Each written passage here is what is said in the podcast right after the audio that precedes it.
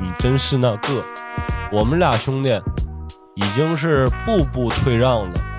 你陈浩南不是愿意跟我玩吗？我他妈玩死你！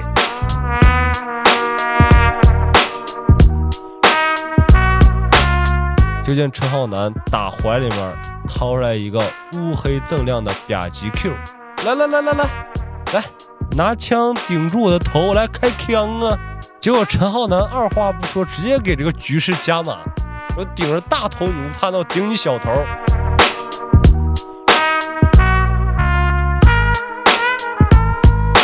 说干了。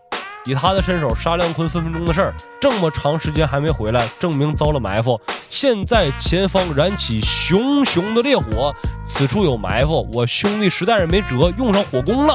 说暴皮超皮，快跟我来！一堆人冲着那火场深处就冲过去了。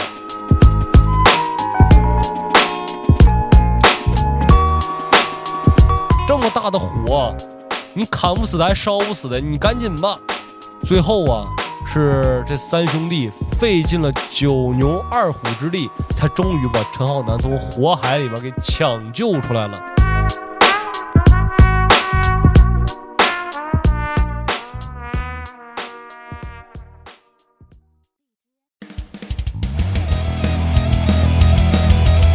欢迎收听微客玩家，关注公众号后端组，里面有我们最新的节目推送，也可以联系小编进群跟我们一起交流互动。Hello，大家好，我是秋。大家好，我是小俊。小俊来了，就是咱们的《古惑仔少年激斗篇》。是，咱们接着上回往后讲。上回是落到哪儿了？咱们上一章啊，主要讲的是南哥龙场悟道出来之后，寻找昔日挚爱阿猫。我想起来了，被那个废柴，废柴啊，被他差点撅了。对，然后在监狱里一顿大闹，最后出狱了。没错，啊，也不是因为他表现良好，是因为那个有一个检查要来了。对，太平绅士啊，所以就赶紧让他出去，省得让在监狱惹事儿，要不然拿不着预算了。对，啊。就是我们的南哥呀，放在哪儿都是一个非常难管的刺儿头。与其把这炙手可热的火炭捧在手里，不如赶紧给他甩出去。南哥出狱之后啊，就去寻找昔日挚爱阿猫，结果发现阿猫已经在大陆找到了新的挚爱，然后也是风生水起，成大姐了。对，然后南哥非常受伤啊，回来找伊娃，发生了一夜关系。只不过伊娃看现在的南哥还是太穷了。给不了自己想要的生活，所以南哥开始发愤图强，说要赚钱。嗯，但是小古惑仔去哪儿赚钱呢？也是时常的碰壁。而作为好兄弟的包皮和潮皮，看自己老大这么困难，自己心里难受啊。说得了，兄弟，只能犯罪了，抢劫。对于是，这哥俩就开始抢银行。咱说呀，这个香港的七十年代。不说治安多好吧，但是银行这种地方也不是你说抢就能抢的。毕竟银行有一个特点，就是每天下班结账之后，拿那个运钞车把各个支行的钱全都运到总行，总行里面有金库，然后钱放在金库里面严加看管。包皮和潮皮他再怎么是道上玩的，他也没有胆量去直接跟这些武装押运硬碰硬。嗯。于是他们把思路展开，把格局放大了。说既然银行咱们抢不了，抢个 ATM 应该还不在话下吧？我为什么不先抢取钱的呢？哎哎，你这个是思路打开了，秋哥。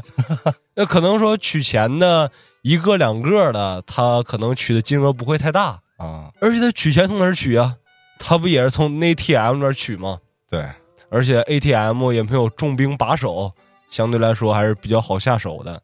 但是这机子镶在墙里面，他也搬不走，也挪不走，这怎么抢啊？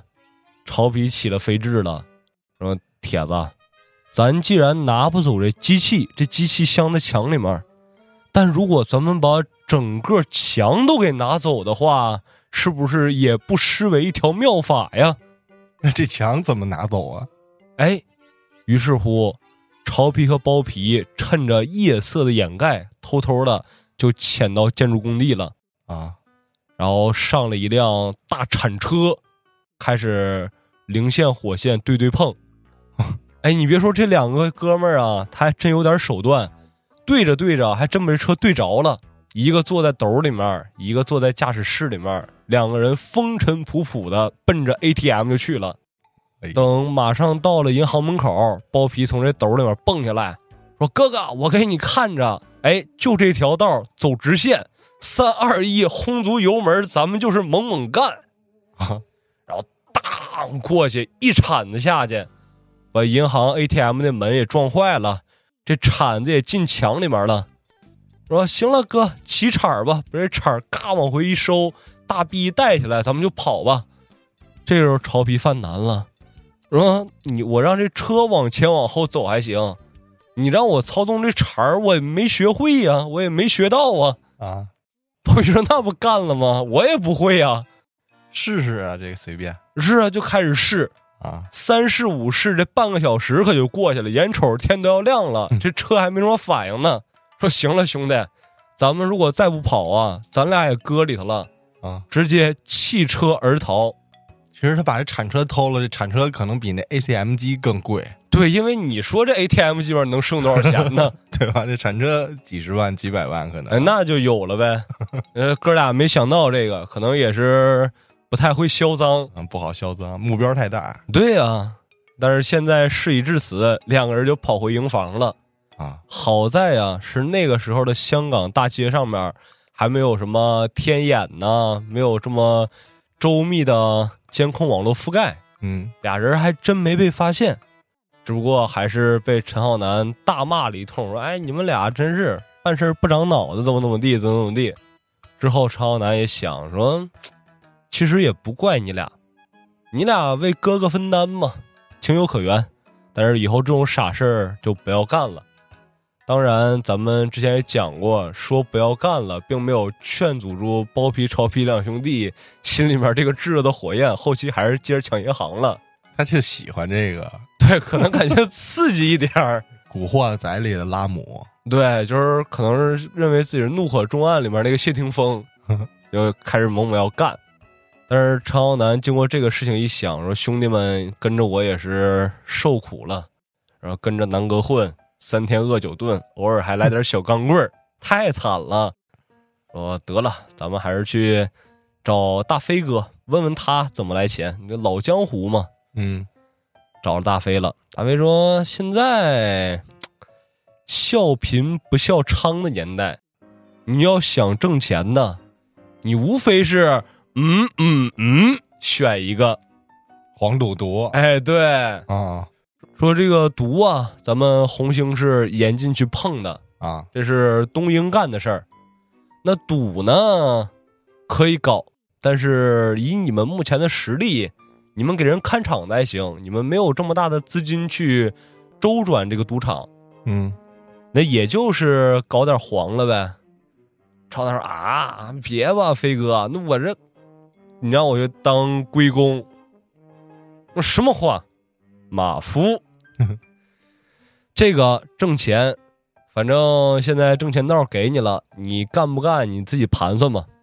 陈浩南一寻思说：“一分钱难倒英雄汉呐，现在不是我顾不顾及颜面的事儿了，是实在是囊中羞涩，那咱就干。而且已经被各个社团把控的差不多了。”你哼不能真是去大街上逼良为娼吧？那咱们去哪儿进货呢？咱们要开这个马兰需要马呀！啊，说哎，真有一人能帮助我陈浩南度过此劫。那这个人呢，便是昔日的挚爱阿 cat 阿猫，从广州呢。对，再加上上次去找阿 cat，发现他好像。正在从事这个行业，那他本身就是这个行业从业者，找他去再合适不过了。于是陈浩南就北上去广州找阿凯特。那阿凯特也非常好说话，跟自己的这个知心爱人一聊之后，人家说没问题呀、就是挣钱嘛，有钱大家挣啊，非常合财呀，就成功的借了一批人给到陈浩南，让陈浩南回香港去发展他这个赛马事业。还是借的，对，因为买不起。对呀、你看你也非常了解嘛，就是正常一个人的价格那是非常贵的，啊而且偷渡过来不要钱吗？办假证、假身份不要钱吗？那正常他们刚过来，衣食住行你得是你这个老大管呢。等于说在香港开分店呗。对，那我有一个问题，就是陈浩南他现在是逼哥的直属小弟对，啊，那组织内没给他分派什么活儿干吗？就基本上没什么活儿，因为他现在虽然有一个红棍的身份，啊，但是实际上这个身份是在监狱里边保着他的这么一个噱头。上回是说了，对，但是他都出来了，也没给他活儿干秋哥，假设说你现在是一个社团的歹楼，啊。你下面有一个十几岁的小孩儿，虽然比较出众，但是你敢把大事交给他来办吗？一个十几岁的小孩儿，那等于逼哥就没管他呗。对啊、就是让他在这个茫茫江湖之中自己先试炼一番。那陈浩南是挺难的。对呀、就也没人管，然后我这个身份还给我架到这儿了，各种东西给我逼着，我这必须得强迫自己去干一些事情。嗯，但是还真别说，等陈浩南把这些人从广州带回来以后啊，这生意确实是干得风生水起。啊，但是天不遂人愿，就在陈浩南风风火火的这马房干了两个多月的时候，突然有一天，一则新闻进了陈浩南的眼睛里面。陈浩南旗下的这个马房里面的头牌小娟死了。嗯，新闻上给出来的死因说是死于黑社会仇杀，然后陈浩南经过多方打听，是吸食橘子粉给自己吸死了。他自己给自己弄死了。对，但虽然是这么说的，陈浩南心里面还是非常的不忿儿啊，说吸橘子粉的道友多了去了，那为什么那么多人吸个多少多少年都没事儿，我这头牌说吸一回两回就吸死了，怎么可能呢？怀疑是东英从中作梗，毕竟橘子粉这种东西啊，它非常敏感。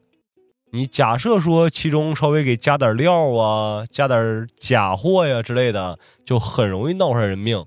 于是乎，陈浩南就派出自己的势力，多方面从江湖上开始扫，说到底是谁卖给小娟的橘子粉，是不是跟我陈浩南过不去？那肯定就是他竞争对手呗。呃，有可能是同乐仔是吧？啊，其实这个时候，陈浩南也是这么想的，甚至一度想直接吹哨子，带人去同乐仔地盘跟人来个江湖讲述，啊 只不过被山鸡拦下来了，说铁子，你不能这么胡闹啊，啊，咱没有证据呀，你就平白无故的去，直接指人鼻子说就是你还我命来，就这那的，那不像话，实在不是一个江湖逮楼的作为。朝他说那怎么办呢？山姐还得是找大飞哥，他毕竟是老江湖，咱们去找他，说不定他真能给咱指一明道。于是乎，俩人又去找大飞哥了。那大飞哥说这话呀，一下就让陈浩南头脑清醒了，说：“兄弟，你告诉我你是干嘛的呀？坏人呗。对呀、你是黑社会呀，朋友，你啊怎么查上案了呢？那怎么办呀？那既然警方都说了是死于江湖仇杀，而且没有抓到凶手，那就既让警方去查呀。就不管对呀、你出来混的，你今天死一个，你一年半载的查案，明天再死一个，你再查一年半载，你混什么呢？等到时候你手底下好几千号小弟，对啊、你到时候开侦探社吧。每天都有死。那你是 C 加侦探，你还是 B 加侦探呢？朋友，听我一句劝，接着搞钱吧。上回我不跟你说了，黄赌毒，毒不能碰。黄你现在也搞得风生水起。那飞哥我最近呢也是开了一个大档，就是赌场。哦，那你现在挣了点钱了，你来入我一股，到时候我每年给你分红，怎么样？按年分呀，对啊，那够长的这个。那我每个月的工资都开不出来，你这你还指望着我每个月给你分红？每个月开不出来，那到年底就能开出来。哎呀，总会有的啦，兄弟，来，赶紧入一股吧。一千，以前像话吗？你再次你得拿出来几十个 W 啊！这挣了几十个 W 了。对呀，这些灰色产业或者说黑色产业，其实在当时那个年代来钱还是非常非常快的。嗯，而陈浩南此时手里面也恰好有这个钱，于是听了大飞哥的话，就说：“那我就入一股吧，咱们一块儿把雪球滚大，咱们一块儿猥琐发育一下。”嗯，哎，还真别说，大飞凭借着自己这个江湖地位，这个讲义气的名头，开起来大档之后，生意也是非常火爆。而且，既然陈浩南入股了大飞的这家独党，所以山鸡呀、包皮、潮皮呀，没事儿也就不总从马房待着了。毕竟也不是什么太露脸的事儿，就天天开始从独档里面干看场之类的活儿。啊，直到有这么一天，当当当一敲门，有打门外面进来了一批小姑娘，哎，不是外人就是陈浩南手底下马房的那些马匹过来了。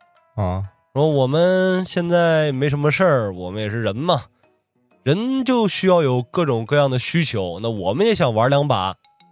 包皮一看说：“好啊，你赶紧过来玩啊，最好把你们挣点钱全都输回来才好呢。”嗯，呃，小姑娘，哎，就你嘴臭。那包皮哥，我们今天过来玩的话，有没有哪桌输的比较多呀？你给我指个明灯，我就去跟那些衰鬼，我跟他们拼，我肯定能挣钱。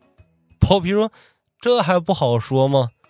伸手就指着房间最东边把角那么一桌，说：“你就去那桌，那桌啊，你就跟着那两个壮汉。”一个戴眼镜的壮汉，一个寸头壮汉，你就跟着他们两个下。今天这一晚上啊，他俩净赢钱了。你也不用说你跟庄家怎么怎么拼，你就贴这俩人，你就飞苍蝇，肯定让你赚的盆满钵满。快去吧！那些姑娘看到包皮这么一说，就赶紧奔着那桌去了。只不过去了还没有到五分钟，刚才带头那姑娘又回来找包皮来了。哎呀，包皮哥，包皮哥，你刚才给我们指的那一桌，我刚才看了一眼，你说戴眼镜那个呀，就是卖给小娟橘子粉那个。哦，包皮一听，这还得了？我南哥苦苦找了这么长时间的真凶，得来全不费工夫，让我们铜锣湾双皮碰着了。超皮说：“那就赶紧给南哥打电话吧。”这时候，包皮那股狠劲来了，一把大家抢过来，哥，你疯了！你看那俩人，壮是壮了点但是一个戴个眼镜，一个西装革履、油头粉面的，咱们哥俩直接给他俩先拿下，之后把他们捆了去见南哥。那南哥得什么心情啊？这种事儿还需要让他亲自动手吗？咱们铜锣湾双皮今时也不同往日了。就开始疯狂给他哥潮皮叠 buff，嗯，叠的这个潮皮是血贯同人，怒意喷张啊！说行了，弟弟，咱们今天就干他们吧，他们也赢了不少钱了，咱们一会儿把他们捆了之后，把那点钱全都切回来。这是低级了，对，非常幼稚，但是他们也确实这么干了，拿下了吗？等过了一会儿，关载文和大地。就是那两个东英卖橘子粉的人走下楼的时候，包皮和潮皮一挥手，四五个红星小弟就跟着铜锣湾双皮下了楼了。走在胡同里面，大地和关载文从前面走，后面喂兄弟，你拉东西了。关载文刚一回头，直接一根钢管照着脑袋就卸上去了。两帮人一触即发，就在这个巷子里面开启了一个。遭遇的巷战，这个时候南哥干嘛呢呀？其实南哥现在挣点小钱，心态上也有一点小飘。这个时候啊，去找自己日思夜想的伊娃了。哦，就在伊娃那个店门口等他。说怎么到了下班点儿，左等不出来，右等不出来呢？等了得有半小时，伊娃缓缓的从夜店里面走出来。还没等陈浩南打招呼呢，直接一辆红色的 Rolls-Royce 直接嗖就停在夜店门口了。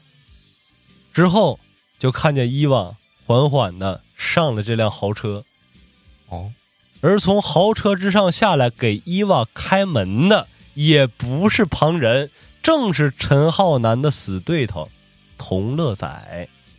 那这行了，这个仇恨一下加剧了，那对呀、陈浩南这时候已经失去理智了，情敌嘛，说阿猫这么对我，你伊娃现在也如此对我，直接快步上前把副驾驶门打开，又把伊娃拽下来了。说伊娃，你怎么能这么对我呢？就是我为你做了种种种种的努力，你怎么能直接弃我于不顾，跟同乐仔厮混在一起呢？啊，这话还没说完呢，陈浩南就感觉自己突然之间变得轻盈了。啊，等再一缓过神儿的时候，已经从马路对面那垃圾堆上坐着呢。怎么会魔法？啊，同乐仔直接一个奥利给大炮，直接一个大炮拳就给那个陈浩南怼到马路对面了。哇，说小子，过分了吧？你是她男朋友吗？你不是吧？我俩是好朋友，我来接伊娃下班，有毛病吗？不犯毛病吧？你一个毛头小子，你今天管管这个，明天管管那个，你怎么这么闲呢你？如果让我看见下次你再对伊娃死缠烂打，我三天之内杀了你，骨灰给你扬到大运河里去。说完之后，关上车门，直接疾驰而去。嗯，南哥这块儿还躺在垃圾堆上思考人生呢。那面回看战局，包皮和潮皮已经被人打得狗血喷头了。被反杀了，对呀、为什么十来个红星仔会被两个东英仔这么快的反杀呢？啊，因为巷子里面刚一传出打砸之声的时候，直接从街面上冲出来五十多号东英小弟，全都一股脑的挤进去了。呼啦超直接把包皮超皮拿下，捆在那块，直接叮咣五四一顿乱袭，那他是被埋伏了，还真不是被埋伏了。就人就带这么多小弟，对，就俩人上去玩，小弟就在外面等着呗。因为此时的包皮潮皮跟着常浩南打了几场小仗，就感觉自己已经天下无敌了。是那个了，对，一个是无双上将，一个是零零上将军，就是感觉自己已经不行了。但是他们想都没想，就认为既然他俩是卖四仔的，那就没什么战斗力。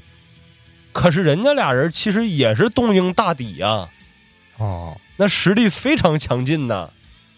用同乐仔的话说，我出门吃个夜宵，带个几百号小弟，你能行吗？直接就把包皮、超皮两兄弟给打成人模狗样了，就是只剩狗样，没有人模了。啊，然后之后看这两兄弟跪在地上磕头如捣蒜，哎，大爷错了，大爷我错了，饶我狗命，饶我狗命。那行了，小子，起来吧。关在文还主动拿出来手帕，给包皮潮皮擦了擦脸上的血，啊，嗯：“你们俩其实挺有意思的啊，看我们哥俩赢了钱之后，还想埋伏我俩一下，真有意思，好可爱哦。行了，你们俩既然这么可爱，给我俩真是逗笑了。来看我们赢钱眼红吗？不是，包个红包给你啊。于是乎，从兜里面把今天晚上赢来的钱直接抽出来，分成两沓，塞给了包皮和潮皮。之后，关载文和大地扬长而去，走的时候还留下一句话：“说两个小朋友真可爱，以后要是想找人玩的话，找人试吧试吧的话，随时来找我们。我们是东英关载文，东英大地。等于说那钱算是汤药费了。对，你说这俩人真是非常讲究。嗯，你偷袭我俩，我俩不光不说你不讲武德，我俩还给你汤药费。这不就是辈分高低吗？哎呀，我们都什么辈分了？你们两个小孩儿过来，我还真能跟你俩置气啊、嗯打完之后，行了，走吧，走吧，走吧，就这种感觉。再给你点钱看病去。咱们看来很合理，大地和关载文看来很合理，但是陈浩南本身就挨了一顿胖揍回来，再一看包皮和潮皮挨的揍比自己还狠，这气就不打一处来呀。说怎么回事儿？气的缘由来自不是他俩挨揍，还是因为女人被抢了，对，就是这个气儿没撒出去。得找一借口。然后回家之后看两个说胖头肿脸搁那儿一杵的，心里面更烦了。嗯，说来吧，告诉我吧，谁敢动我陈浩南的兄弟啊？陈浩南都今儿被人动了，对呀，说说大哥，我看你嘴角还往外流血呢，你真的不去医院先看一看吗？我说哎，没事儿没事儿，我最近上火。哎 他还没拿着汤药费，对呀、操还被人骂了。啊，而包皮和潮皮一看说我们老大自己嘴角还流着血呢，还没为我俩出头，于是把事情的前因后果完完整整的讲了一遍。那陈浩南说：“那这事儿就好办了，别看你们今天让人打的跟三孙子似的，但是你们得到了非常有用的信息啊！你们至少知道对面叫什么名字了。说哦，这就叫有用信息呀、说没错，既然知道对面的牌头和花名了，咱们就找一个中间人，之后跟他们谈判。又讲述，对，又讲述一下。他怎么这么喜欢？就说白了，就是先聊聊，盘盘道。对，因为陈浩南其实现在手底下小弟也就十来号，嗯，他看包皮和潮皮让人揍成那样了，哦，他自己心里也没数啊。毕竟自己人这边挨揍了，他认为自己占理儿，啊，于是乎就找到了同乐的一个叔伯辈的一个小头目吧，来做叔伯辈的小头目，对，因为叔伯辈他辈分高，但是他的江湖地位不会特别特别高，因为像那种江湖猛人呐，他不会来管你这些事儿的。你就让我想到那个黑社会那电影里，嗯任达华、啊梁家辉啊，啊，梁家辉不是演大堤吗？对啊新合联社啊，那里面不是一帮叔父吗？对，就是那种找了一个叔父，你说他有什么影响力吧？其实就是老帮菜了，也没什么 太大的影响力，但是人辈分还从那儿呢。这里不是有一叫鲍酱吗？还是啊，对，我带大家上月球，对，就是大概这个感觉，找了这样一个叔父啊，过来做中间人，我支持大地，然后我说我说我支持陈浩南啊，就这种感觉，他能带领大家上地球，不上月球上月球，对，然后讲述就开始了。啊那陈浩南一方肯定据理力争啊，说我们红星一直不碰这个四仔，不碰橘子粉，你为什么要卖给我手下的头牌这个橘子粉啊？嗯，你是不是没安好心呢？人家关载文对答如流啊，说朋友，首先呢，我们是哎做买卖的，搞四仔的，我就卖，哎，太对了，谁来我这儿买，我就卖给谁。有钱，哎，我就有货。今天说他从我这儿拿货，他是你红星的，明天这个是你三姨，那个是你四舅。你要拿这个挑理儿的话，兄弟，那我们这东英的买卖都甭干了。你是这意思吗？嗯，然后那边说：“啊，我支持大地。”然后朝南说：“啊，那你既然这么说的话，那我这个兄弟，我这包皮潮皮让你打成什么样了都？”给钱了呀，对我给钱了呀，而且他俩先偷袭的我，他俩偷袭我，正常讲我吹哨子，我摇旗，我那么多小弟，我化了他都行。我要真想弄他呀，现在他又坐不到你旁边了，你现在得去那个太平间看他了。啊，几句话给陈浩南怼的是哑口无言。说的真有道理，对呀、然后那旁边叔父一直频频举手啊，我支持大迪呀、咱们赶紧开完会，咱们去月球啊！就一直这个态度，让陈浩南也不好发作。而且即使陈浩南这边理亏，在最后大迪说了，说既然你今天能找着我们，还请各位叔父来了，你既然有这么大的面子，那我大帝自然要给你面子喽。那我和关载文，我们兄弟两个，今天大家晚上的宵夜钱我们请了，我再单独分给你个十万块钱的红包，好不好啊？又给钱，啊，牌面这么大，有里有面儿，陈浩南当时就挂不住了。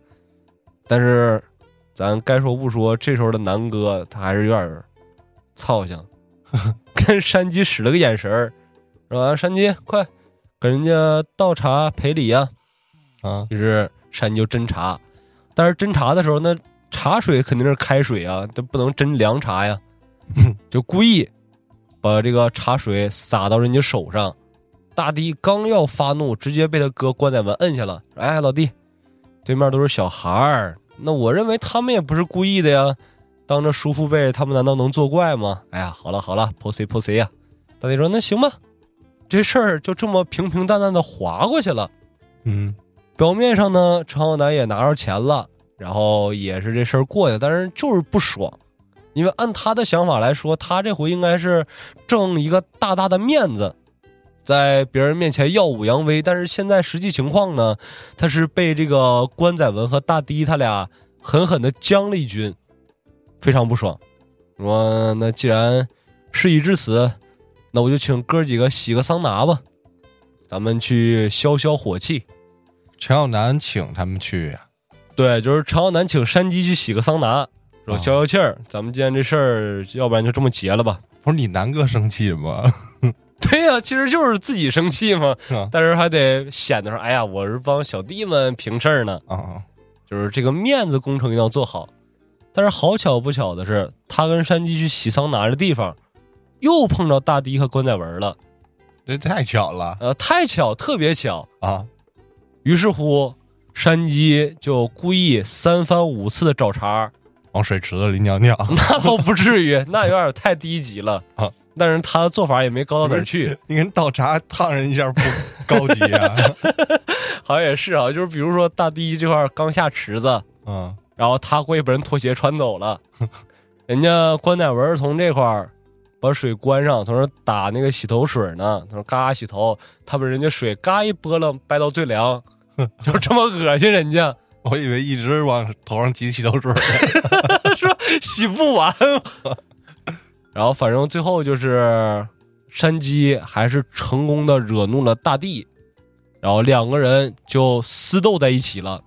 别看说大地和关乃文平时看着斯斯文文的，但实际上两个人也是魔鬼筋肉人，就那肌肉怪人那种，直接把山鸡摁在地上就快给打死了已经。然后这个时候陈浩南一听见声响，不知道从哪儿抄了一个械斗利器，叫折凳。嗯，山鸡莫怕，我来助你。然后抄着折凳刚往前冲的时候，直接哎。眼前一黑，又倒飞出去了。原来是在前冲的时候，关载文也听到了打闹之声，直接一个闪身冲在陈浩南前面，一脚就给横切出去了。说：“来呀，你们不就是想打吗？那今天咱们就打一场看看，不都要打吗？”于是，赤手空拳的大堤和关乃文就和拿着武器的山鸡还有陈浩南就打在一处了。就是打着打着难舍难分的时候，突然冲进来了一票警察，给他们分开了。哪来的警察？是谁报的警啊？老板呗。对，老板说这底下都打乱套了，我们生意有法做没法做呀，就赶紧给自己交过保护费这个 OG 打电话。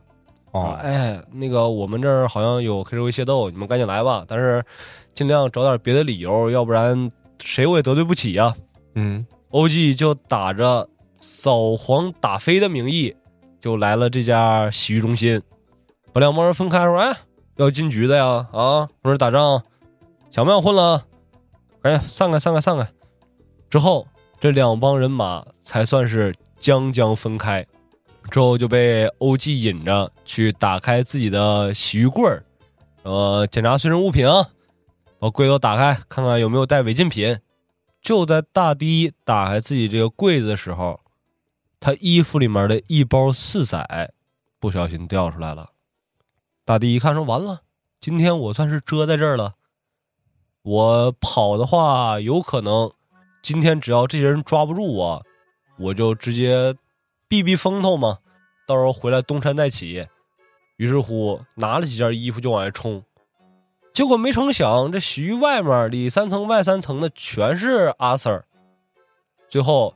就一顿胖揍，又加上拒捕、扰乱公共秩序等等等等吧，给关进大牢里了。然后也把山鸡和陈浩南还有关载文一块全都关进去了啊！因为他们之前不是从那个浴池里面械斗来着吗？哦，这不应该保释就完事儿了吗？对呀，那天来保释他们的时候，大飞哥和童乐仔还真碰着了，嗯，一波来保释阿南，一波来保释关载文。结果阿南和山鸡被保释出来了，关载文也出来了，但是大地因为各项罪名被判了六年。这持有毒品呀，对啊，有违禁品呢。嗯，但是童乐仔此时就非常气呀、看见陈浩南放下狠话，说：“行，小子，你真是那个，我们俩兄弟已经是步步退让了。如果不是你步步紧逼的话，他们也不会落得去蹲苦窑。你陈浩南不是愿意跟我玩吗？我他妈玩死你！直接就放下狠话。嗯，这个时候，童乐仔和陈浩南的战争才刚刚打响。因为之前童乐仔就压根儿没把陈浩南放在眼里面，这小孩儿嘛。但是这回真是触及他的利益了。因为少了一卖货的呀，对呀、而且童乐仔、关载文和大地他们仨是从小一块儿长起来的，这个哦感情就不只是普通的那种小弟之间的关系了。手足兄弟，对你把我的好兄弟给扔监狱里去了，那能行吗？掰我一胳膊，对，这回咱们真得好好试吧试吧了。接下来就该扫场子了呗。对呀、那就开始各个场子疯狂扫了。因为这块儿咱要说一点，关载文和大迪他们俩是同胞兄弟，嗯，对亲兄弟。那大地入监狱了，关载文是最伤心的，一定得扫了陈浩南。那去哪儿找他呢？就去当时那个赌场。趁着一天晚上，关载文带着三十多号小弟，一个个是拿着管钳子的呀，拿着片砍的，拿着钢筋的，拿着铁通的，全都一股脑冲进那个赌场里面。大飞一看说：“这还得了？关载文，你他妈敢扫我场子？你当我大飞是混假的呀？”关载文也说了：“说大飞哥，没别的意思，我今天来啊，不是扫你场子的，我就是要找陈浩南出来。如果他肯出来见我，OK，那这块的人我一个都不动。但是他要不出来，那他们就都别走了。”这一句话出来，给大飞还真整不会了。首先，人家说了，不是冲你大飞来的。再一个，这场子确实陈浩南入股了，他可以以说是来扫你大飞的，也可以说是来扫你陈浩南的。扫一半儿 对呀、我就扫一半，而且客人我还不动，我不动是一方面，但我就不让他们走。嗯，不让他们玩儿，反正对我就从这儿待着，你们谁想出去是不可能的，那咱们就耗呗。万般出在无计奈，大飞就给陈浩南打电话了，说阿南，现在情况就是这么个情况，事情就是这么个事情，要不然你就跑吧。你跑之后，这边的事儿我自然我有一些我的处理方式。啊，你要来的话，那就实在是凶多吉少。啊，他说没事儿，飞哥，我自己惹的祸，我肯定自己给他解决了。放心，我有半小时就到。半个小时一过，这陈浩南还真是一个人前来赴约。关代文一看陈浩南来了，哎，立刻高兴了，说：“哎，小子，你还真敢来呀、我真是没想到，我以为我说让你来，你吓得连夜就跑了呢。但是你来，你真有种。那既然来赌场了，咱们就玩两把。咱们玩什么呢？咱们玩炸金花吧。玩炸金花啊，对呀、那应该叫什么来着？叫梭哈呀，那个叫百家乐吗？不应该是啊，对，就类似吧。说咱们比大小，哦，比他小，对你要是能大过我的话，今天这些场子里面的人我全都放了，挨个我给他们掏药费。啊，但是如果你输给我了，OK，场子里面其他人我不动，我这四五十号兄弟全陪你一个人玩，怎么样啊？那之前不是赌就老赢吗？对呀、朝南说：“那你这没给我选择的权利呀、你这人这么多，那我是必须得玩喽。”果不其然，这一玩之后，朝南对于这方面根本没法跟人家关载文比，直接就输了。输了之后，关载文乐了，说：“行，兄弟，没办法，人的命天注定，我给你机会了，老天爷不帮你啊！来，兄弟们，抄家伙，给我化了他！”结果兄弟们还没等前冲呢，就见陈浩南打怀里面掏出来一个乌黑锃亮的吧唧 Q，关小文说：“咋的的？逗啊！给我拿过来枪了！你个小屁崽子，你从哪儿整来的枪啊？来来来来来来，拿枪顶住我的头，来开枪啊！哎，这个英勇就义的劲儿反倒上来了。”嗯，因为打关在文心底里面就是你从哪儿弄枪？你敢用枪吗？结果陈浩南二话不说，直接给这个局势加码，说顶着大头你不怕，那我顶你小头。顶着小头不要紧，我还开枪。啊曲线救国，对，这一枪虽然说没伤及要害，就直接就是怼着那个裤子打了一枪。裤子打破了对，但是也证明了，说我手里是真家伙。啊，你再看这个时候，可就没人敢上了。哎，跪下了，对，都跪下了。南哥，我错了。对，因为一个是关载文跪很正常，因为咱们设身处地的想，如果你的小头被人顶的话，是人都跪了。然后南哥说：“穿西装打胎。”这怎么说来着？，对，哦，你跟着这样的大哥有前途吗？要死了声雷，呀，谁了雷？谢谢乌蝇哥呀。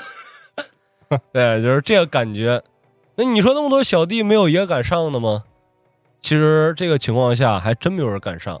你别看这一把枪里面就七发子弹，谁先往前冲，那子弹可往谁身上招呼，谁敢作为送死的呀？都怂了。于是乎，这帮人就给陈浩南让出一条路来。啊，之后，陈浩南带着大飞哥说：“飞哥，走吧，事儿解决了。然后兄弟们该玩玩啊！我这吧唧 Q，我这后面外面兄弟都整吧唧 Q 了。这关在文此次也算是铩羽而归。你说这都拿着枪了，为什么不给他毙了呢？那就是命案了呀！而且再加上关载文，他其实在东英也算是新一辈里面比较出色的了。那之后这关在文没被陈浩南弄死啊？没有啊，那咱就得接着说了。哦，那关在文这回吃了这么大一笔，该童乐仔不干了，童乐仔就约出来陈浩南来一个比武，怎么还比武啊？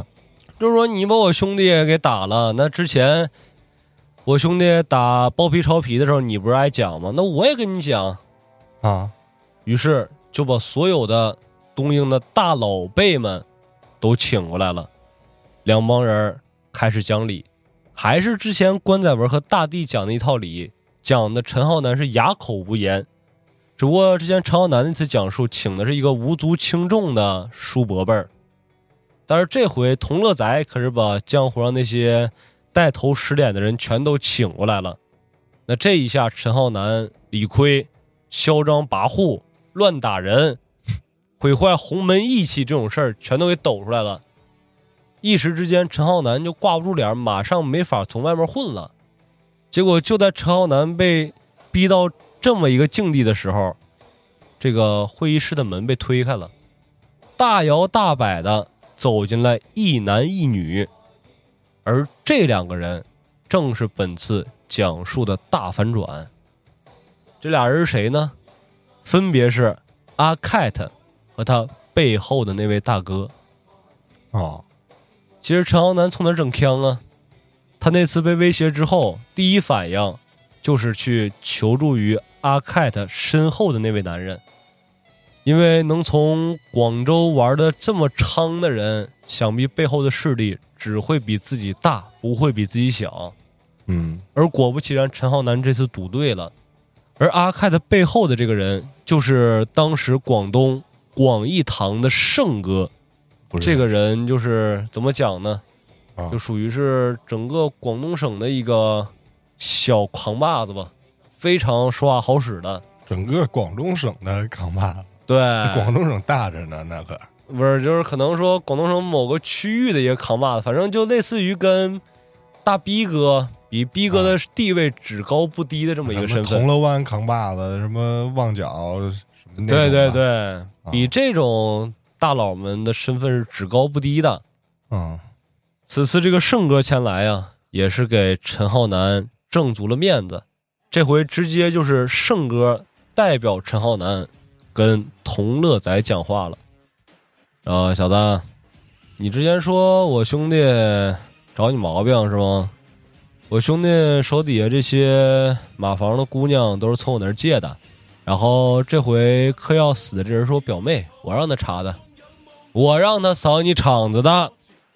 来，小子，够本事来广州啊！来广州，哥哥陪你好好玩玩。你这么牛逼，你这么狠，不敢就别他妈滋哇乱叫的啊！就直接是一力降十会。既然我的社会地位高，我就拿我这个地位死死的压着你。你敢跟我翻脸吗？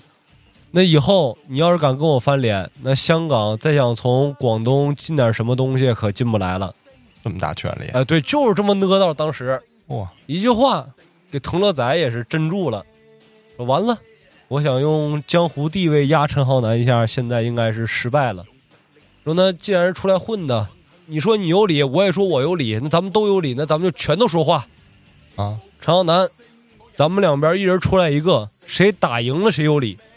胜哥上，哎，真胜哥上了，真真的呀？对，本来是那个关载文说，我跟你陈浩南打，我给你屎打出来啊，我打不出来，你屎算你拉的干净，要不然就是你夹的紧。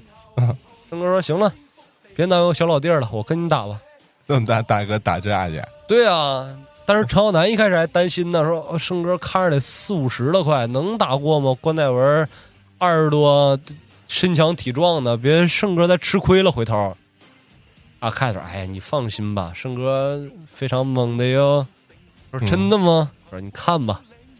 然后关载文脱了衣服之后，露出了一身的刺青，也是龙精虎猛的一个人，直接冲向胜哥。胜哥从那儿还整理整理衣袖，扭扭脖子，眼看着关载文已经杀至眼前，回手一拳，直接关载文脑瓜子就镶到茶几里了。哇！关乃文从茶几里面把脑袋薅出来，摇摇晃晃的还欲再战，胜哥直接一个后腰跟过肩摔，把关乃文摔到地上了，举起拳头朝着面门就去了。这一拳打下去，鼻子不碎，脑瓜子也得裂开。但是这一拳力道如此之迅猛的一拳，停在关载文鼻尖一寸的地方，说停就停了。咱讲道理啊，要是打出来一个势大力沉的拳，其实也容易，只要你会发力，你经年累月的你去打仗，打出来一个伤害暴击的拳不是问题。问题是力道如此之大，你怎么能做到收放自如呢？自损八百，一点都不损，就说停就停，啪就一下，高人呗。对呀，这一看说，哎，童乐仔，你说讲理，你讲不过我。你说跟我打，你也打不过我，而且我这一拳下去，我能给这小子打死，能给他眼珠子打冒出来。我说停我就停了啊！我这回有理有面你还好意思跟我老弟儿安南在较劲吗？于是乎，同乐仔战线因为胜哥的突然加入，吃了巨大的一个瘪，又输一城。对，但也变相让同乐仔真正的正视陈浩南，说：“你这这小子背后有高人呐。”那如果说陈浩南和同乐仔继续斗下去，那也都是光明磊落的相互作战，因为他们俩其实谁都没有那种特别脏的脏心眼子。论起来脏的话，其实靓仔男这边更脏一点。只不过这个时候，有一个人悄悄的返回了香港。谁呀？这个人的回港，直接改变了童乐仔跟陈浩南两个人之间的争斗形式。这个人也不是外人，我一说出来，大家全都认识，就是陈浩南的一生宿敌亮坤啊！他都跑出去了。对呀，你还记不记得之前陈浩南要杀东英沙尘的时候啊？原本应该是亮坤和陈浩南俩人打配合干掉沙尘。嗯。但是那个时候，亮坤不是卷钱跑了吗？其实就跑到霓虹去了。现在从霓虹又回来了，因为也是听说了童乐仔跟陈浩南打对抗这个事儿啊，他要帮自己敌人的敌人一把，就拉童乐仔来做自己的盟友。呃童乐仔呀，我早就狗养狗养啊，然后我这次回来我是要帮助你的啦。我呢想跟你讲啊，你这个光明磊落的方式对付陈浩南确实是不太好用，对付陈浩南呢还得看我这套啊。也不知道是哪儿的这个方言啊，不知道哪儿口音，就突然想这么说了啊。其实亮坤的意思就是，陈浩南现在初出茅庐，又有了点势力，背后确实有点人，也有点狗运。然后现在呢，耍三清的谁也不吝，就是一条路走到黑就耍混的。你再跟他讲什么江湖道义啊，你跟他画规矩，四四六六的跟他讲，这是没用的。他拿水烫你。对呀，他拿水烫你 啊！他从外面摇人过来弄你，你受得了受不了啊？对付他呀，你还得看我。到时候我给你出谋划策，咱俩兵合一处，将打一家。咱们给他拿下之后，咱们再讲道理嘛。我亮坤一直都是个很讲道理的人呢。佟乐仔一听说，嗯，也有点道理，那咱们俩就合作合作吧。而亮坤这次回来的第一步动作，就是这块儿就跟《古惑仔》电影第一部又接上了。嗯，开了一家影视公司，名字叫乾坤影视公司。然后，既然陈浩南你是现在马房做的最起劲儿，那些女性在你那儿也是从事一些特殊职业的这么一个工作，那不如我跟他们签合同，让他们全来我的影视公司。你是想在那个肮脏昏暗的小房间里面默默无闻的做一些见不得光的事儿，还是来我这儿，我给你摇身一变，让你光鲜亮丽的出现在大荧幕前面啊？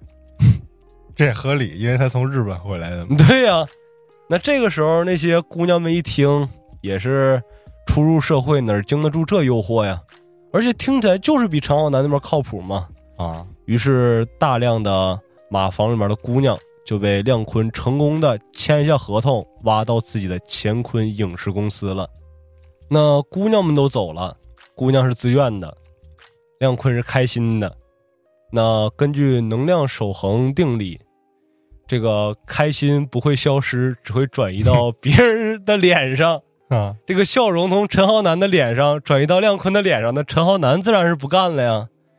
那岂有此理！把我这些姑娘全都撬走了，我得去跟他讲讲道理啊！带着二十多号小弟，拿着家伙事儿就去人家制片厂去讲道理去了。任亮坤就直接俨然一副作弊上官的态度，说：“哎呦，怎么这么多人过来给我捧场来了呀？欢迎欢迎啊！快去把南哥请到茶水间去，好酒好茶的，咱们招待着。”这是要找我拍电影是吗？这么大阵仗，厂长，你少废话，你把我手底这些姑娘全都挖走了，你是什么意思？你赶紧把人还回来。梁坤说：“哎呦，你可别这么说，可不敢这么讲啊！我现在跟那些姑娘是签了合同的，我们是受法律保护的。你们现在来我这闹事儿，我要是一个电话打给欧记，那你们是不是吃不了兜着走啊？”朝南这时候一下哑口无言，：“这、这、这、我、这……好巧不巧，这个时候出来了一个姑娘，叫小红。这个小红呢，之前跟曹皮有点爱爱妹妹的。朝南一把就把小红抓过来，说：‘小红，你告诉亮坤，你想不想从这块干？你是不是被他胁迫裹挟过来的？’两人没有啊，我就是想过来呀。啊，而且那些姐妹都是自愿过来的呀。”从你那儿有什么好处啊？每天挣的那么少，活还那么累，一个月就放一天假，我来事儿还来七天，你要干嘛呀？啊，我现在从这儿挺好的，光鲜亮丽。他们说了，下一部片儿就让我去给当个女二啊、女三啊，很快就捧我做女主了。还有这个那么多角色呢？对呀，嗯，三级片嘛，带剧情。但是这时候姑娘还不知道是三级片呢，以为是正经的电影哦，顶多就是有点擦边那种的。那陈浩南一看说：“行，那既然这样的话，那就拉倒吧。”可是这个事儿呢，也没隔很久，也就隔了一个礼拜，便迎来了转机。这一天，阿南跟着包皮、超皮、山鸡他们出去吃宵夜，从大排档正吃得起劲儿呢，突然从远处跑来了一个衣衫褴褛的姑娘，拽着陈浩南就开始哭啊。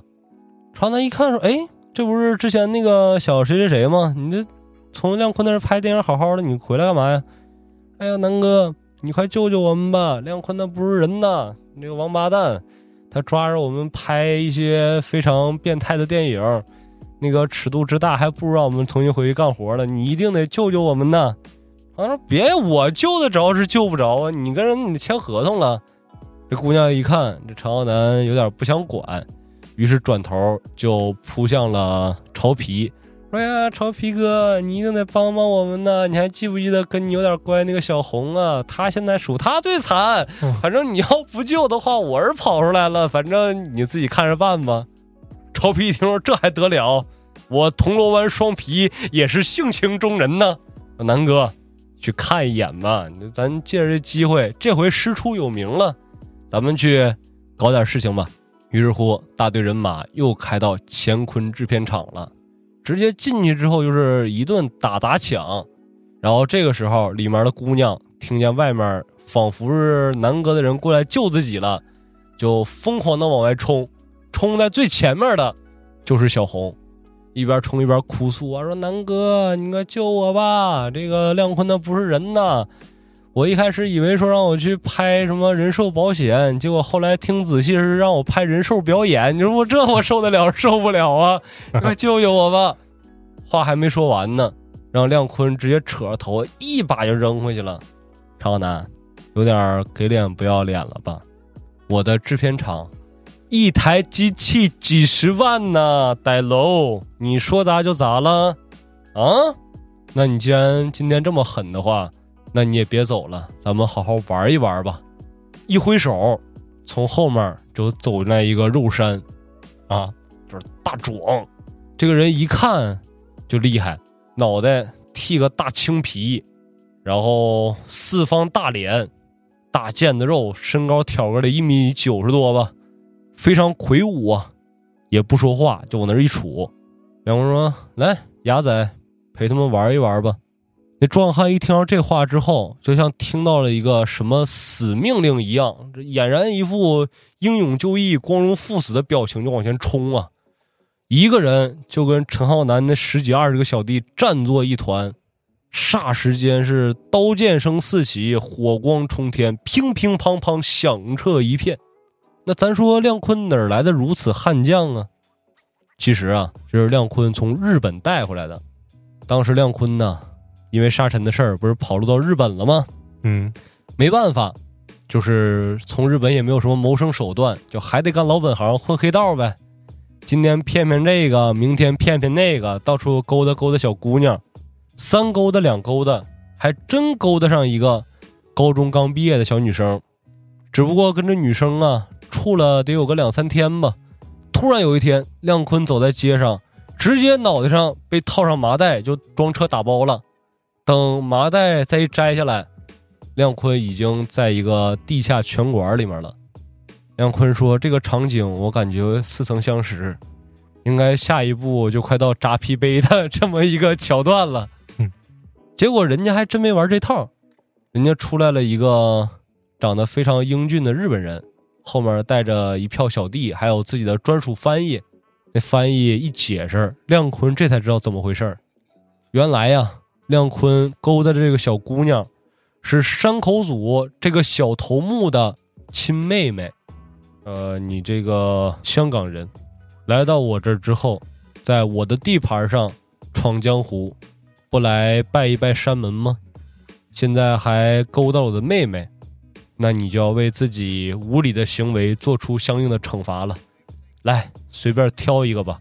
如果你能打倒他的话，我就让你从这里走出去；如果不行的话，那亮坤先生，你的命也就要交代在这里了。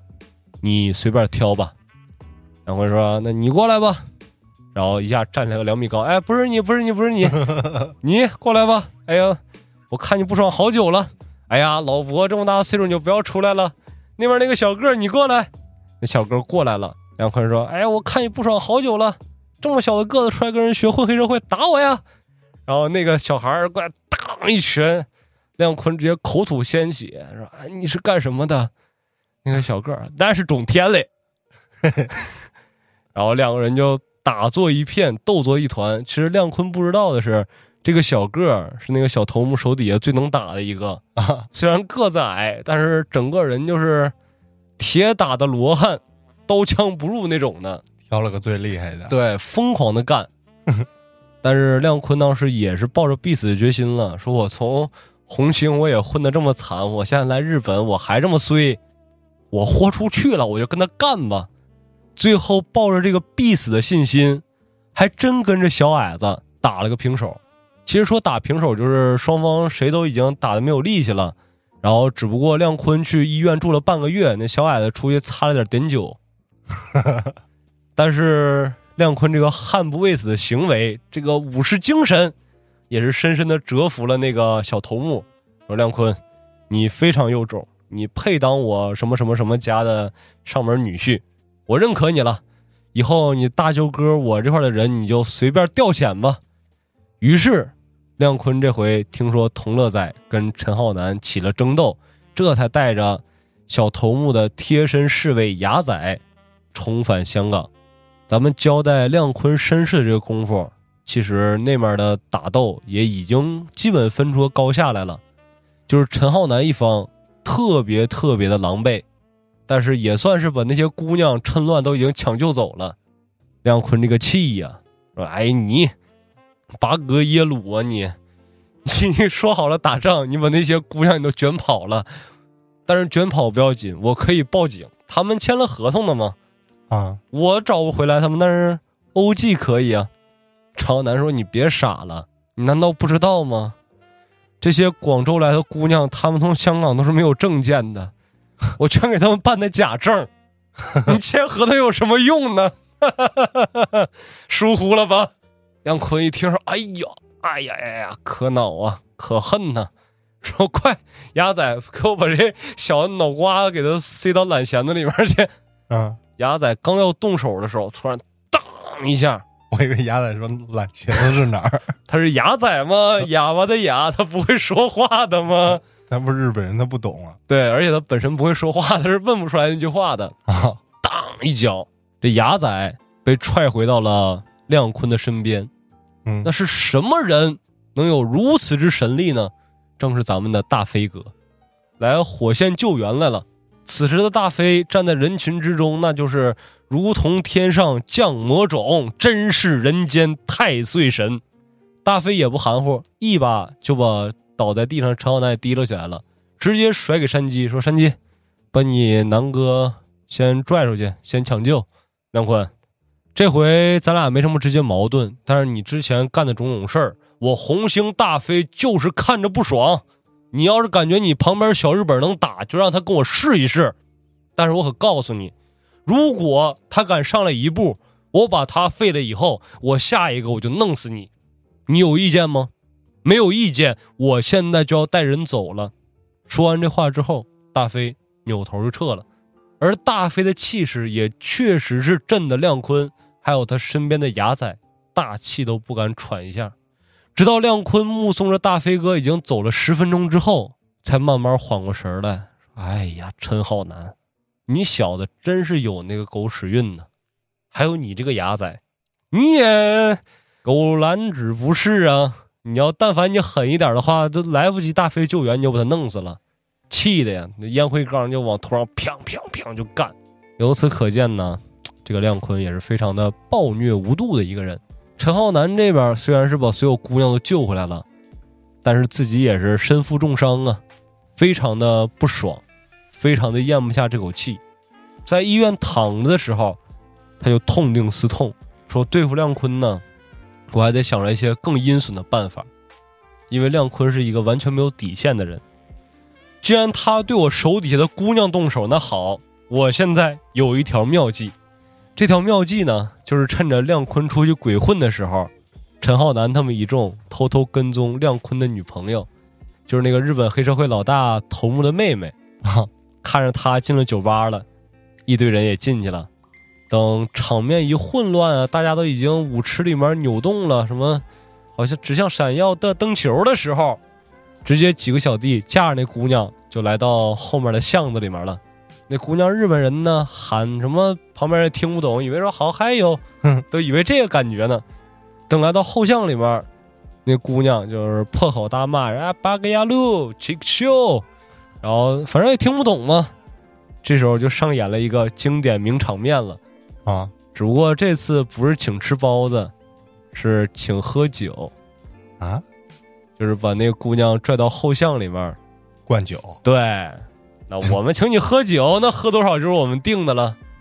给那姑娘喝的已经不省人事的时候，直接扔在街边儿说：“之前亮坤的小弟那个花费，不是喜欢给人拍照片吗？啊，确实，拍照片是个好东西。我靓仔男混迹江湖这么久了，其实大家都不知道，我私底下我还是一个，摄影师 哎，对我还是一个喜欢搞艺术的人。啊，来，兄弟们，把他给我摆几个艺术的姿势，我给拍点照片。拍完照片之后洗出来，说艺术吗？闭门造车不叫艺术，艺术是应该被广为流传的。那流传给咱们这帮古惑仔，那能品出来什么呀？咱们得把照片给高端人士品一品嘛。啊，咱们得给那些老江湖品一品。于是寄了一个国际快件，就把照片给寄到日本去了。借刀杀人。对呀、啊，你看八个月了，亮坤，你得什么也不是的干活。现在我们不再给你提供任何帮助了。哦，这样一来，亮坤刚刚有点起色，带着大队的外援刚杀到，现在外援走了。回去了。啊，啊，那没办法了，没法再继续拍获陈浩南了，就只能转头去找自己的朋友（带引号的朋友）去找这个同乐仔了。啊，说你看啊，这个靓仔男坏的很呐，他怎么能对女人下手呢？我真是不耻这种行为啊！同乐仔说：“哎呀，我这靓靓仔男是这样的人吗？”他说：“当然是了，你看他给我女朋友拍的照片儿。”同乐仔一看啊，确实不错啊，不是不是不是，确实不好啊，确实不好。啊，那既然陈浩南是这样的一个人的话，那跟他也没什么可谈的了，就是人人得而诛之嘛。干吧，对啊，亮坤说：“那行，那我就约一下时间，约一下地点，咱们直接真刀真枪的干一下吧。”佟大胆说：“行，你随便，你就到时候想好时间地点通知我就行了。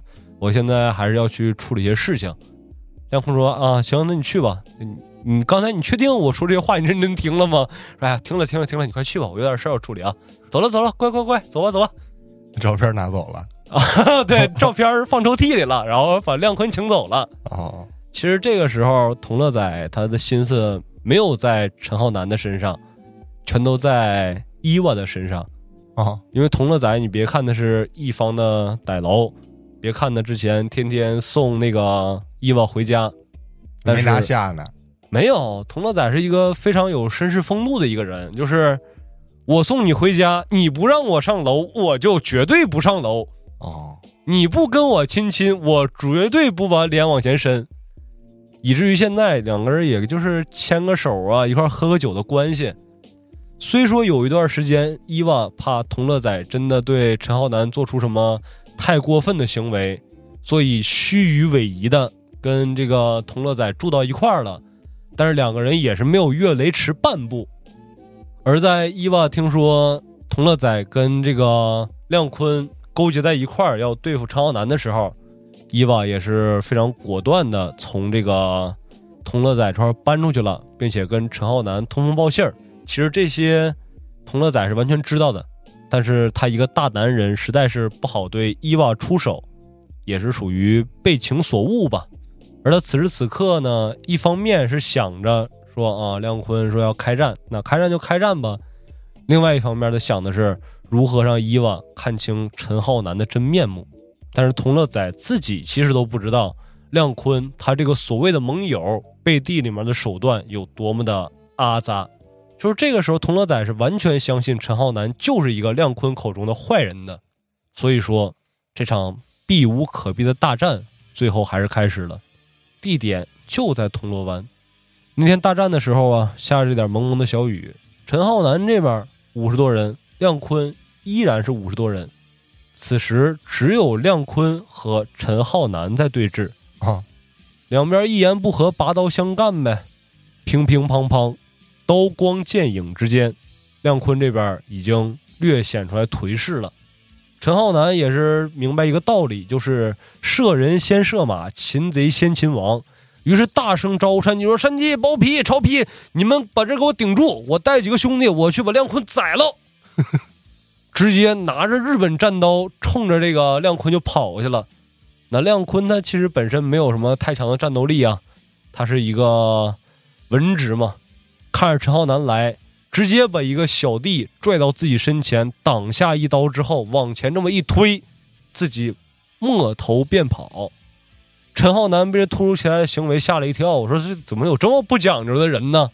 再一个，那一刀实在是捅太用力了，卡在里面了。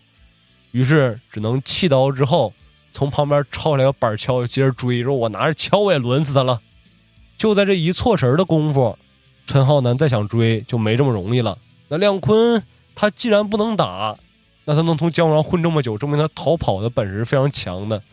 就在陈浩南跑进巷子追逐亮坤的时候，只觉得头顶寒光一闪，下意识的一低头。正好躲过一把横着劈来的钢刀，这刀就是童乐仔的本人。对，因为童乐仔也有一个小九九，就是你亮坤先跟陈浩南打，你亮坤绝对是打不过陈浩南的。那在你兵败如山倒、你逃跑的路上，我埋伏一手，我不相信陈浩南这么快能把你们的大部队全歼。他如果追杀你的话，肯定是带着小股的人冲过来。那同乐仔不用说了，吃个饭都一两百号兄弟呢。这次打仗三四百人是绝对有了，直接在这个狭小的巷子里面就开始对这个陈浩南进行疯狂的围砍，狂砍陈浩南。这陈浩南也是拿着板锹疯狂的招架，但是该说不说，同乐仔算差了一点，就是你再带四五百号的人，你从巷子里面埋伏陈浩南，那巷子就这么宽。不知道大家有没有看过那个小学生打架的视频？两帮人从厕所里面，其实打起来之后啊，后面的人往前面挥，砍的可全是自己人呢。前面那俩人已经找不着了，都就看后面自己人疯狂的捶打自己人。对，就是这个感觉。就后面的兄弟干着就是干他呀，干他呀，杀他呀。然后前面说：“哎呀，太狠了！我们这前面兄弟不断倒下，而且都是背后中刀，想来对方一定有什么武功高强之人。他们就没考虑这后面的兄弟乱挥乱砍，然后打的。而陈浩南呢，在这个狭小的地方拿着板锹，那是四处横抡呢。咱有一句古话，兵器啊讲究一寸长一寸强。嗯。”那板锹多长啊！抡起来之后，你手里面的西瓜刀还真不好近身，一时之间还真拿不下陈浩南。但是咱们要说这同乐仔啊，确实不一般，瞅准了时机，兵行险招，一把就把把把住了，把那锹攥在手里面之后，一个前冲，一刀冲着陈浩南就去了。还好是陈浩南反应及时，这么一松手，自己直接倒下。躲过了这一招，然后紧接着双脚一蹬，一个兔子蹬鹰，把同乐仔还真就给甩飞出去了。但是问题就出现了，现在同乐仔的危机是解除了，那你陈浩南可被两边夹住了。就在这个时候，陈浩南突然想起自己小时候听书的时候，仿佛是听到过一个《三国演义》的题材，里面有一章讲的是铁索连环。啊！借东风火烧曹军，于是陈浩南把心一横，一脚踢翻了巷子里面角落的油桶之后，拿出自己随身的 Zippo，一划着往地上一扔，这火可就着起来了。远处的人一看，说：“哎，着火了！兄弟们，快往后面撤！”同乐仔的人霎时间就已经撤出去大半了。再看主战场，陈浩南的人和亮坤的人一看，说：“哎。”等会儿吧，陈浩南，我们老大呢？我们老大不见了。那边亮坤的人说：“哎，是啊，亮坤也不见了呀，老大都没了，咱们打个什么劲儿啊？先停手，先停手，等会儿听老大下一步指示。”就在两边人错愕之际，山鸡脑子多快啊！说干了，出事儿了，我兄弟阿南自己去追亮坤，以他的身手杀亮坤分分钟的事儿，这么长时间还没回来，证明遭了埋伏。现在前方燃起熊熊的烈火，证明此处有埋伏。我兄弟实在是没辙，用上火攻了。快支援呗！说暴皮超皮，快跟我来！一堆人冲着那火场深处就冲过去了，但是火势太旺，完全冲不进去。这个时候，山鸡也顾不得说什么多烧伤啊、烫伤啊，直接说包皮超皮脱衣服，往上泼水。泼上水之后，山鸡披上衣服，直接就冲进了火海。再看火焰中心处，冲过一圈圈的火，此时的陈浩南跟童乐仔两个人正在进行回合制的打斗。为什么说是回合制的决斗呢？因为此时啊，两个人的体力条已经基本上见底了，加上火这么一烧，浓烟滚滚，也吸入了不少的二氧化碳和一氧化碳，还有粉尘。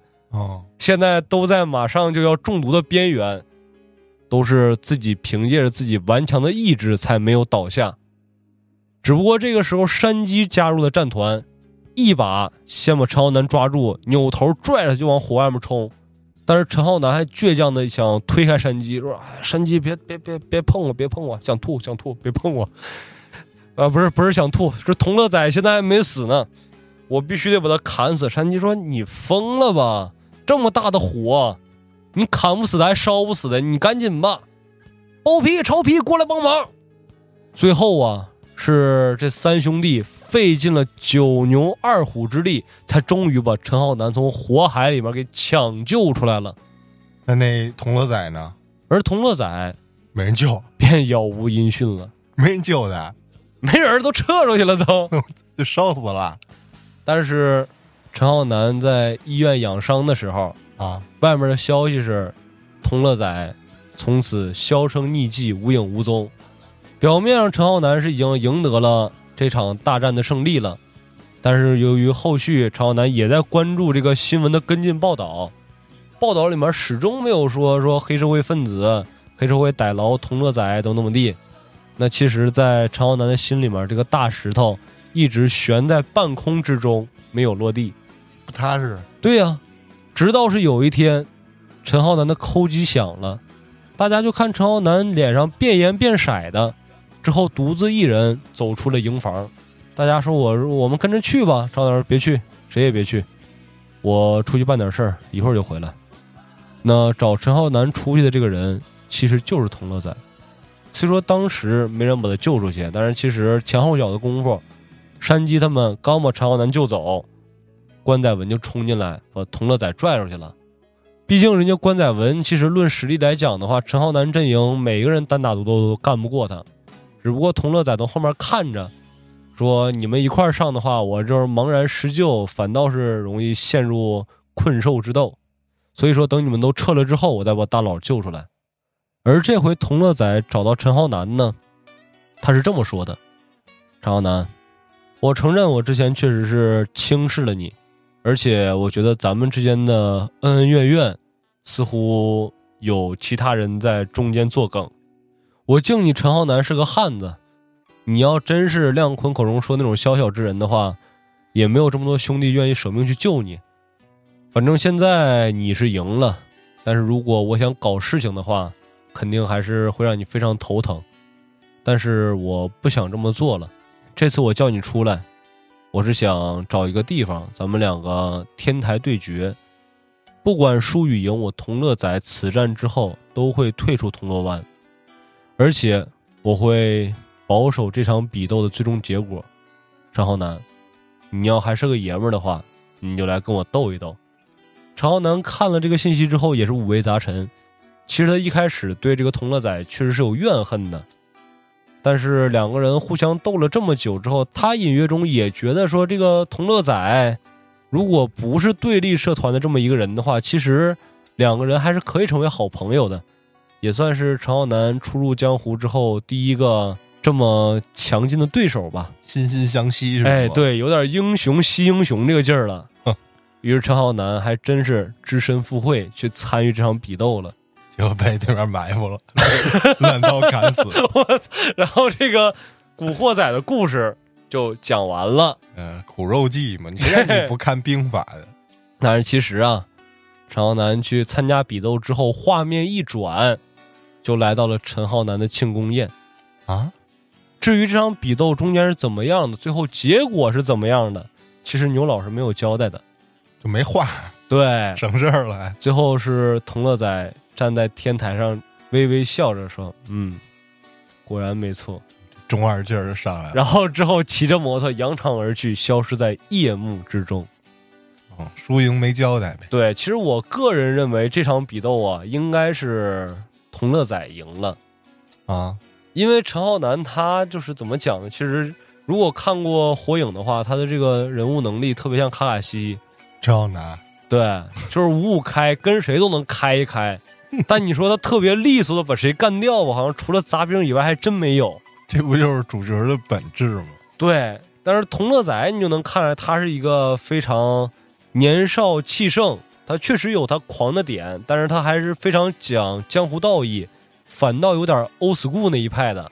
啊，所以说，童乐仔的实力其实自不必说，应该是很强劲的。如果他能抛下心中执念，就是来打这一场的话，他其实应该是不会输的。但是陈浩南呢，就是凭借自己的一腔热血，凭借着自己主角光环这个执念，一步步走到这块儿的。这个其实很难说呀。你要是用理性分析的话，嗯那可能是客观的话，嗯但是它应该是一个漫画的表现形式这一块儿。啊，我觉得啊，通过你的讲述，它表现的应该就是陈浩南与这个童乐仔两个人儿属于这种算是黑道里的黑社会里面那种嗯清流吧，啊，不算是特别阴损毒辣呀、下九流那样的，哎，其实是还有点正，气哈。因为这个童乐仔呀，他现在年纪也就二十出头，就开劳斯莱斯了，咱们现在这么大，对，真混蛋，该死了！哎呦喂，这突然之间对他的这个憎恶之情就涌上来了。仇富，对，咱们是仇富者联盟，嗯，但是故事到这儿其实就画了一个小小的句号。这个陈浩南少年激斗篇到这儿也就结束了。啊，而在画上句号的时候，也给大家一个小彩蛋，就是这个时候陈浩南说出了电影里面的一句经典台词。啊，从此往后，铜锣湾只能有一个歹楼，他的名字就叫陈浩南。哦，那他还不是官方扛把子，不是啊，自封的呗？你看，因为他说他是铜锣湾大佬，他就是有点上头了。其实哦，他置大飞于何地？啊他置大逼格于何地？还有他那个老铁张朝喜，这些其实现在势力都不小于他。而其实，在童乐仔这块儿，他也有一个伏笔，就是童乐仔在此战失败之后，去到了一个拳馆，他一改往日的大佬风范，反倒非常收敛性格，十分谦卑，啊，看着台上的一个中年男人和另外一个人在打拳。中年男人大背头，哎，对，大背头 一米八多，啊，一米八多。然后转过身来之后，那男的看着童乐仔说了一句：“你回来了。啊，同乐仔这时候说嘉哥，我回来了，：“说嘉哥，我回来了。”哦，原来这个同乐仔是我呀！那 我的劳斯莱斯去哪儿领取啊？没有，他说的是昌哥，好久不见呢。啊，而这个昌哥，其实就是后期何星河四大拳王里面的一败拳王单眼昌也是个大佬，啊，就是江湖大鳄级别的，现在可以说是名气应该是比红星大逼哥他们名头还要响一点这么一个人物。啊，只不过他个人能力出众，但是这个何星河这个名头就没有红星那么响而已。但是嗯单拎出来也是叱咤一方的江湖大佬，嗯，也算是交代了一下童乐仔的师承，他为什么如此之厉害。算给他一个背景介绍哈，对，而且也埋下了一个伏笔，就是包括后期他如果回归到昌哥的这个队伍里面，他又能如何兴风作浪，掀起一波血雨腥风，那就是之后的故事了。那这期这个少年篇应该是讲完了。啊，对，那实际上好像漫画后面还有，对，因为后面像什么同党篇呢、仙人跳篇呢、九纹龙篇呢，就非常非常多，都是陈浩南年轻时候的故事。嗯，但其实后面那些故事呢，我觉得名气没有那么大。而且在这儿，我也跟大家交代一下，有很多的朋友问我说：“哎，小俊，为什么我看的这个漫画里面没看到你讲的这些呀？”啊，我也没其看到。实其实是我瞎编的 啊，肯定不是啊。就是我现在讲的这个是《古惑仔》的外传，就是陈浩南年轻时候的故事。但是这个故事呢，本身是牛老执笔来画的，相当于是他给自己之前的故事没交代到的地方先交代一下。嗯，如果直接从故事开篇来讲的话，那其实第一个，这有点像补设定。哎，对对对，其实是这样的。他应该是古惑仔，画画画画，可能画了一半，画了后半期，再画一番外。哎，对，少年篇这之内的。没错。然后先给大家讲这个陈浩南少年篇呢，也是因为陈浩南这个角色是大家所比较熟知的，嗯然后接受度也是比较高的。包括陈浩南为什么上一就是大佬，他是怎么来的，来龙去脉，跟大家讲一下。因为如果直接从正片开始的话，那第一个主角应该叫立花正人，对，就大家都没听说过，那就该我我看了一下这个国仔的漫画啊，第一章这这这看下去非常痛苦，好像他那个字儿挺小的，对。看不太清楚，而且也是繁体字对。啊，加上粤语，啊，而且还有香港当地的很多俚语，对，就什么粤语、俚语这种你不太懂，嗯，应该是基本上你理解不了的意思，除了有人能给你讲解。接下来我们想的就是挑一些古惑仔里面的，比如说大飞嗯，啊、蒋先生、山鸡之类的这些，咱们讲一个人物志。哎，其实可以，哎，这比这个咱们捋着主线呀，或者捋着什么故事剧情讲，我觉得应该会更有意思点儿，也没有这么高的收听门槛儿。对，就比如说你从后面开始听，但是不知道前面的剧情。嗯，啊，这咱们我觉得以人物为中心，围绕这一个人物来讲一讲他的在漫画中的故事，会不会跟咱们影视中有一些出入？对，而且大家可以踊跃的在评论区留言，咱们哪个人物呼声最高，咱们就从哪个人物开始讲起。当然，陈浩南除外，嗯，因为要讲他的故事呢呢，就是讲着整个故事线往下捋了就。对。